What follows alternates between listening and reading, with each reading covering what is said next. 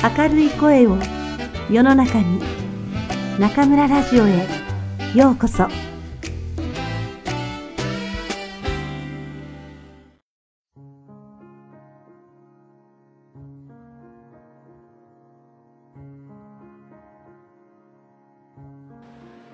色彩を持たない田崎作と彼の巡礼の年。村上春樹。1大学2年生の7月から翌年の1月にかけて田崎作はほとんど死ぬことだけを考えて生きていた。その間に二十歳の誕生日を迎えたが、その刻み目は特に何の意味も持たなかった。それらの日々、自らの命を絶つことは彼にとって何より自然で筋の通ったことに思えた。なぜそこで最後の一歩を踏み出さなかったのか。理由は今でもよくわからない。その時なら、生死を隔てる敷居をまたぐのは、生卵一つ飲むより簡単なことだったのに。スクルが実際に自殺を試みなかったのはあるいは、死への思いがあまりにも純粋で強烈すぎて、それに見合う死の手段が具体的な像を心中に結べなかったからかもしれない。具体性はそこではむしろ副次的な問題だった。もしその時、手の届くところに死につながる扉があったなら、彼は迷わず押し開けていたはずだ。深く考えるまでもなく、いわば日常の続きとして。しかし、幸か不幸か、そのような扉を手近な場所に見つけることが彼にはできなかった。あの時死んでおけばよかったのかもしれない。と田崎作はよく考える。そうすれば、今ここにある世界は存在しなかったのだ。それは魅惑的なことに思える。ここにある世界が存在せず、ここでリアリティとみなされているものがリアルではなくなってしまうこと。この世界にとって自分がもはや存在しないのと同じ理由によって自分にとってこの世界もまた存在しないこと。しかし同時になぜ自分がその時期、それほどギリギリのところまで死に近づかなくてはならなかったのか。その理由も作るには本当には理解できていない。具体的なきっかけはあったにせよ、死への同型がなぜそこまで強力な力を持ち、自分を半年近く包み込めたのだろう。包み込む。そう。まさに的確な表現だ。巨大なクジラに飲まれ、その腹の中で生き延びた聖書中の人物のように、スクルは死の胃袋に落ち、暗くよどんだ空洞の中で日付を持たぬ日々を送ったのだ。彼はその時期を無有描写として、あるいは自分が死んでいることにまだ気づいていない死者として生きた。日が昇ると目覚め、歯を磨き、手近にある服を身につけ、電車に乗って大学に行き、クラスでノートを取った。強風に襲われた人が街灯にしがみつくみたいに、彼はただ目の前にあるタイムテーブルに従って動いた。用事のない限り、誰とも口を聞かず、一人暮らしの部屋に戻ると、床に座り、壁にもたれて死について、あるいは生の欠落について思いを巡らせた。彼の前には暗い淵が大きな口を開け、地球の芯にまでまっすぐ通じていた。そこに見えるのは、硬い雲となって渦巻く虚無であり、聞こえるのは鼓膜を圧迫する深い沈黙だった。死について考えないときは、全く何についても考えなかった。何についても考えないことは、さして難しいことではなかった。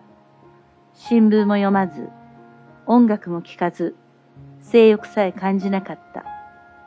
世間で起こっていることは、彼にとって何の意味も持たなかった。部屋に閉じこもっているのに疲れると、外に出て、あてもなく近所を散歩した。あるいは、駅に行ってベンチに座り、電車の発着をいつまでも眺めた。毎朝シャワーを浴び、丁寧に髪を洗い、週に二度洗濯をした。清潔さも彼がしがみついている柱の一つだった。洗濯と入浴と歯磨き、食べることにはほとんど注意を払わなかった。昼食は大学の食堂で食べたが、あとはまともな食事はほとんど取らなかった。空腹を感じると、近所のスーパーマーケットでリンゴや野菜を買ってきてかじった。あるいは食パンをそのまま食べ、牛乳を紙パックから飲んだ。眠るべき時間が来ると、ウイスキーをまるで薬のように小さなグラスに一杯だけ飲んだ。ありがたいことにアルコールに強くなかったせいで、少量のウイスキーが彼を簡単に眠りの世界に運んでくれた。当時の彼は夢一つ見なかった。もし見たとしても、それらは浮かぶ端から手がかりのないつるりとした意識の斜面を、虚無の領域に向けて滑り落ちていった。田崎るがそれほど強く死に引き寄せられるようになったきっかけははっきりしている。彼はそれまで長く親密に交際していた4人の友達からある日、我々はみんなもうお前とは顔を合わせたくないし、口を聞きたくもないと告げられた。きっぱりと妥協の余地もなく、唐突に。そしてそのような厳しい通告を受けなければならない理由は、何一つ説明してもらえなかった。彼もあえて尋ねなかった。四人とは高校時代の親友だったが、スクルはすでに故郷を離れ、東京の大学で学んでいた。だから、グループから追放されたところで、日常的な不都合があるわけではない。道で彼らと顔を合わせて、気まずい思いをすることもない。しかしそれは、あくまで理屈の上でのことだ。その4人から遠く離れていることで、スクルの感じる痛みは逆に誇張され、より切迫したものになった。疎外と孤独は何百キロという長さのケーブルとなり、巨大なウィンチがそれをキリキリと絞り上げた。そしてその張り詰めた線を通して、判読困難なメッセージが昼夜の別なく送り届けられてきた。その音は、樹幹を吹き抜ける疾風のように、強度を変えながら、キレキレに彼の耳を刺した。五人は、名古屋市の郊外にある公立高校で、同じクラスに属していた。男が三人、女が二人。一年生の夏に、ボランティア活動がきっかけで友達になり、学年が変わり、クラスが分かれても、変わらず親密なグループであり続けた。その活動は、学校から与えられた夏休みの社会科の課題だったが、所定の期間が終わっても、グループは自分たちの意思で自発的に活動を継続した。奉仕活動の他にも、休日にみんなでハイキングに行ったり、テニスをしたり、知多半島まで泳ぎに行ったり、誰かの家に集まって一緒に試験勉強をしたりした。あるいはそういうことが一番多かったのだが、特に場所を選ばず、みんなで額を寄せ合うようにして、いつまでも話し込んだ。決まったテーマを設けて話すわけではないが、話題が尽きることはなかった。五人が出会ったのは偶然の成り行きだった。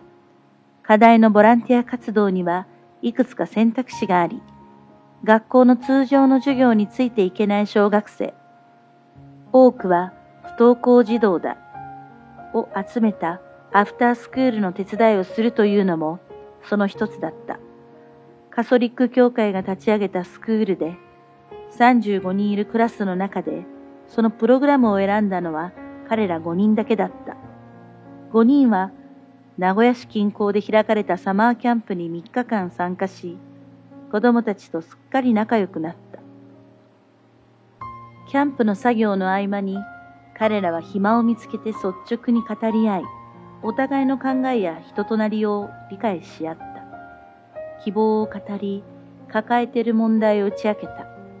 そして夏のキャンプが終わった時、5人はそれぞれに自分は今正しい場所にいて正しい仲間と結びついていると感じた。自分は他の4人を必要とし、同時に他の4人に必要とされている。そういう調和の感覚があった。それは、たまたまもたらされた幸運な科学的融合に似ていた。同じ材料を揃え、どれだけ周到に準備をしても、二度と同じ結果が生まれることはおそらくあるまい。その後も彼らは週末に月におおよそ二度のペースでそのアフタースクールに行って、子供たちに勉強を教えたり、本を読んでやったり、一緒に運動をして遊んだりした。また、庭の草刈りや建物のペンキ塗りや遊具の補修をしたりもした。そういう活動が高校を卒業するまで2年半ほど続けられた。ただ、男が3人、女が2人という構成は最初からいくらか緊張の要素を含んでいたかもしれない。例えば、もし男女が2人ずつカップルを作れば、1人がはみ出してしまうことになる。そういう可能性は常に彼らの頭上に小さな硬い笠雲としてかかっていたはずだ。でも実際にはそんなことは起こらなかったし、起こりそうな気配すら見えなかった。偶然と言うべきか、5人はみんな大都市郊外、中の上クラスの家庭の子供たちだった。両親はいわゆる団塊の世代で、父親は専門職についているか、あるいは一流企業に勤めていた。子供の教育には出費を惜しまない。家庭も少なくとも表面的には平穏で、離婚した両親はいなかったし、母親はおおむね家にいた。学校はいわゆる受験校だったから、成績のレベルも総じて高い。生活環境について言えば、彼ら5人の間には、相違点よりは共通点の方がずっと多かった。また、田崎作る一人を別にして、他の4人はささやかな偶然の共通点を持っていた。名前に色が含まれていたことだ。二人の男子の姓は赤松と近江で、二人の女子の姓は白根と黒野だった。田崎だけが色とは無縁だ。そのことで作るは最初から微妙な疎外感を感じることになった。もちろん名前に色がついているかいないかなんて人格とは何の関係もない問題だ。それはよくわかる。しかし、彼はそのことを残念に思ったし、自分でも驚いたことに少なからず傷つきさえした。他のみんなは当然のことのようにすぐ、お互いを色で呼び合うようになった。赤、青、白、黒というように。彼はただそのまま作ると呼ばれた。もし自分が色のついた性を持っていたらどんなに良かっただろうと、スクルは何度も真剣に思ったものだ。そうすれば全ては完璧だったのに。赤は成績がずば抜けて優秀だった。特に身を入れて勉強しているようにも見えないが、すべての科目でトップクラスだった。でもそれを鼻にかけるでもなく、一歩後ろに引いて周囲に気を配るところがあった。まるで自分の頭脳が優秀であることを恥じるみたいに。ただ、小柄な人によく見られるように、身長は最後まで160センチを超えなかった。一旦こうと決めたら、たとえそれが些細なことであっても、簡単には譲らない傾向があった。理屈の通らない規則や、能力に問題のある教師に対して、真剣に腹を立てることもよくあった。将来の負けず嫌いで、テニスの試合で負けると不機嫌になった。負けっぷりが悪いというのでもないのだが、明らかに口数が少なくなった。他の4人は、そのような彼の短気をおかしがって、よくからかったものだ。そして最後には、赤自身も笑い出した。父親は名古屋大学経済学部の教授だった。青はラグビー部のフォワードで体格は申し分なかった。3年生の時にはチームのキャプテンを務めた。肩幅があって胸が分厚く、額が広く、口が大きく、鼻がどっしりとしていた。ハッスルプレイヤーで生傷が絶え間なかった。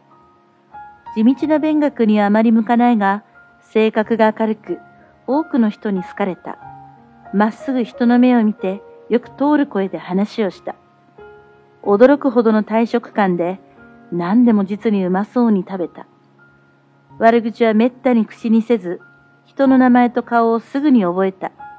よく人の話を聞き、場をまとめるのが得意だった。つくるは彼がラグビーの試合前にエンジンを組んで、仲間の選手たちに劇を飛ばしていた光景を今でもよく覚えている。彼は叫んだ。い、いいか？これから俺たちは勝つ。俺たちにとっての問題は、どのようにして勝つか、どれくらい勝つかだ。負けるという選択肢は俺たちにない。いいか？負けるという選択肢は俺たちにはない俺たちにはないと選手たちは大声で叫び、フィールドに散っていった。しかし、彼らの高校のラグビーチームは特に強いわけではなかった。青自身は運動能力に恵まれたクレバーな選手だったが、チーム全体のレベルはまずまずというところだった。奨学金を出して全国から優秀な選手を集めてくる私立高校の強豪チームには、しばしばあっけなく敗北を喫した。しかし、試合が一旦終わってしまえば、青は勝敗のことはそれほど気にしなかった。大事なのは勝とうという意志そのものなんだ。と彼はよく言ったものだ。実際の人生で、俺たちはずっと勝ち続けることなんてできない。勝つこともあれば、負けることもある。そして、雨天順延もある。と、皮肉屋の黒が言った。青は悲しそうに首を振った。君はラグビーを野球やテニスと混同している。ラグビーには雨天順延はない。雨が降っても試合をするの？とシロは驚いたように言った。彼女はすべてのスポーツに対して興味と知識をほとんど持ち合わせなかった。本当だよ。と赤がもっともらしく口を挟んだ。ラグビーの試合はどんなに雨が降っても中止にならない。だから毎年多くの選手が競技中に溺れて死ぬ。なんてひどい。とシロが言った。バカね、もうそんなの冗談に決まってるでしょうが。と黒が呆れたように言った。話がそれてしまったけど、と青が言った。俺が言いたいのは、上手な負けっぷりも運動能力の一つだということだよ。そして君は日々その練習に励んでいる。と黒が言った。白は古い日本人形を思わせる端正な顔立ちで、長身でほっそりして、モデルのような体型だった。髪は長く美しく、艶のある漆黒だ。通りですれ違った多くの人が思わず振り返って彼女を見た。しかし彼女自身にはどことなく自分の美しさを持て余しているような印象があった。生真面目な性格で何によらず人の注目を引くことが苦手だった。美しく巧みにピアノを弾いたが、知らない人がいる前でその腕を披露することはまずなかった。ただ、アフタースクールで子供たちに辛抱強くピアノを教えているとき、彼女はことのほか幸福そうに見えた。それほど明るく伸びやかな顔をした白を、作るは他の場所で目にしたことがなかった。何人かの子供たちは通常の勉強には向いていないかもしれないけど、自然な音楽の才能を持っているし、このまま埋もれてしまうのは惜しいと彼女は言った。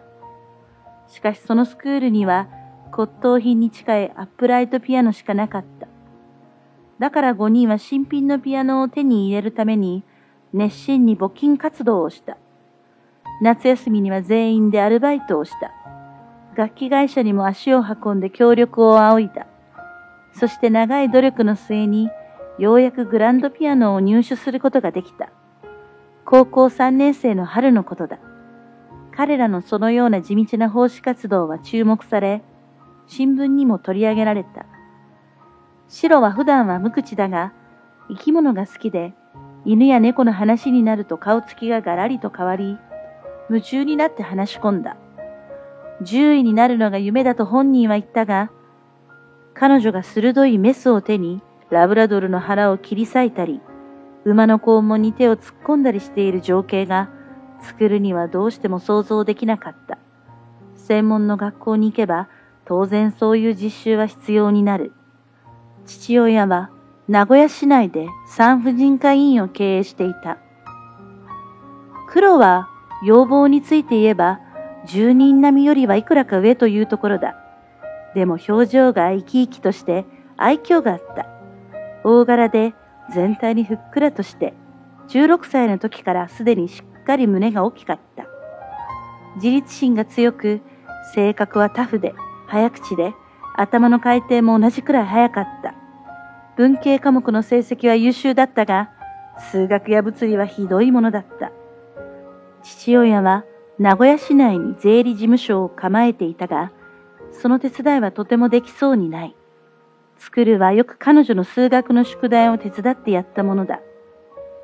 黒はきつい皮肉をよく口にしたが、独特のさっぱりしたユーモアの感覚があり、彼女と話すのは楽しく刺激的だった。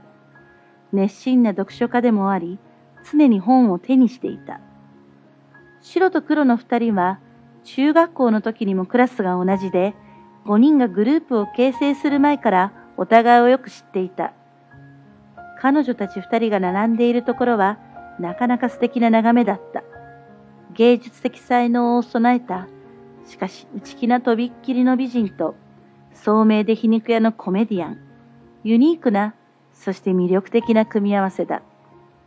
そう考えてみればグループの中で田崎作るだけがこれという特徴なり個性を持ち合わせてない人間だった。成績も中の上というところだ。勉強をすることにさして興味は持てないが、ただ授業中は常に注意深く耳を澄ませ、最低限の予習と復習は欠かさなかった。小さい時からなぜかそういう習慣が身についていた。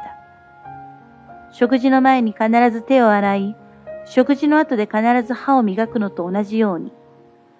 だから周りから注目されるような成績を取ったことはないものの、どの科目も9大点は楽にクリアしていた。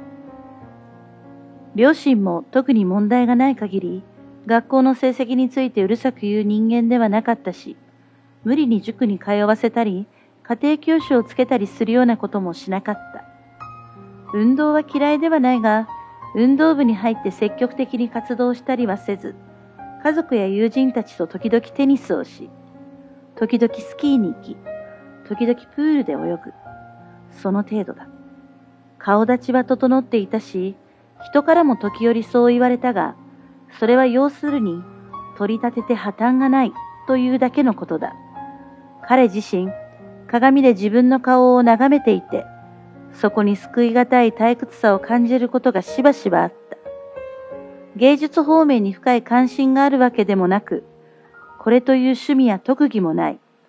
どちらかといえば口が重く、よく顔が赤くなり、社交が苦手で、初対面の人と一緒にいると落ち着かなかった。あえて言うなら、彼の特徴は5人の中で家がおそらく一番裕福であることと、母方のおばがベテランの女優として地味ではあるけれど名前をまずまず広く世界に知られていることくらいだった。しかし作る個人について言えば人に誇れるようなあるいはこれと示せるような特質は特に備わっていない。少なくとも彼自身はそのように感じていた。すべてにおいて重要なのだ。あるいは色彩が希薄なのだ。ただ一つ趣味と言えばいいのだろうか。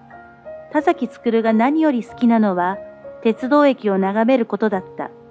なぜかはわからないが、物心ついてから今に至るまで、彼は一貫して鉄道駅に魅了されてきた。新幹線の巨大な駅であれ、田舎の小さな単線駅であれ、実用一筋の貨物集積駅であれ、それが鉄道駅でありさえすればよかった。駅に関連するすべての事物が彼の心を強く引きつけた。小さい頃はみんなと同じように鉄道模型に夢中になったが、彼が実際に興味を惹かれたのは、成功に作られた機関車や車両ではなく、複雑に交差しながら伸びる線路でもなく、趣向を凝らしたジオラマでもなく、そこに添え物のように置かれた普通の駅の模型だった。そのような駅を電車が通過し、あるいは徐々に速度を落としてプラットフォームにピタリと停止するのを見るのが好きだった。行き来する乗客たちの姿を想像し、校内放送や発車ベルの音を聞き取り、駅員たちのキビキビした動作を思い浮かべた。現実と空想が頭の中で入り混じり、興奮のあまり体が震え出すことさえあった。しかしなぜ自分が鉄道駅にそれほど心を引きつけられるのか、周りの人々に筋道立てて説明することはできなかった。それにもし仮に説明できたとしても、変わった子供だと思われるのがオチだろう。そして作る自身、自分にはひょっとして何かまともではない部分があるのかもしれないと考えることもあった。目立った個性や特質を持ち合わせないにもかかわらず、そして常に中庸を思考する傾向があるにもかかわらず、周囲の人々とは少し違う。あまり普通とは言えない部分が自分にはあるらしい。そのような矛盾を含んだ自己認識は少年時代から36歳の現在に至るまで、人生のあちこちで彼に戸惑いと混乱をもたらすことになった。ある時には微妙に、ある時にはそれなりに深く強く。